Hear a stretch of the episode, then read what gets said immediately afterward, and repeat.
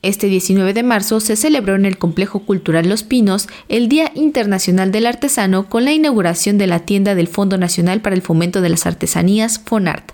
Para la apertura de este espacio, un grupo de pastoras de Amealco, Querétaro, ofrecieron un ritual mismo que agradeció la secretaria de Cultura del Gobierno de México, Alejandra Frausto, quien también señaló que en el pasado las culturas populares han resistido discriminación y violencia, pero ahora es momento de reconocerlas. Por muchos años trataron de dividirnos, trataron de imaginar que una cosa era la cultura popular y otra cosa era la alta cultura. Esta idea odiosa de separarnos, de creer que alguien está por encima de otros, pues durante muchos años se llevó a cabo. Por eso hoy el corazón lo tenemos aquí, afuera. Es que sí se siente muy fuerte recuperar la dignidad, sí se siente muy fuerte recuperar el gozo reconocernos en quienes somos. Estas culturas han resistido de todo. Han resistido discriminación, violencia, abuso y ahora justo están habitando como los verdaderos soberanos de este país la casa que le corresponde, que es la residencia oficial del pueblo de México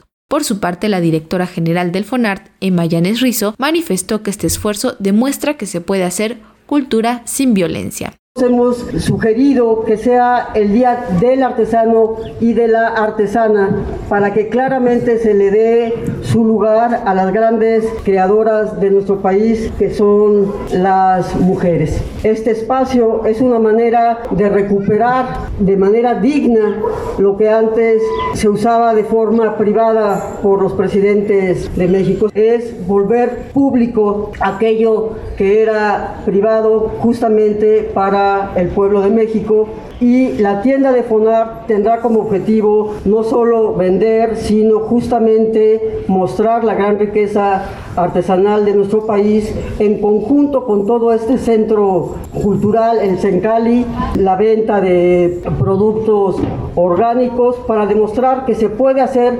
cultura sin violencia. Las artesanas Nancy Carvajal García y Virginia Verónica Arce Arce agradecieron la apertura de un espacio más para poder mostrar y vender las artesanías, las cuales ahora todos podrán conocer. El artesano Santiago Alejandro Ceris, quien representa al grupo de artesanos de Guerrero a cargo del mural que albergará la nueva tienda, expresó su entusiasmo por el impulso que se le está dando al sector y en especial al reconocimiento de los artesanos, quienes se niegan a morir. Somos ese México que se niega a morir.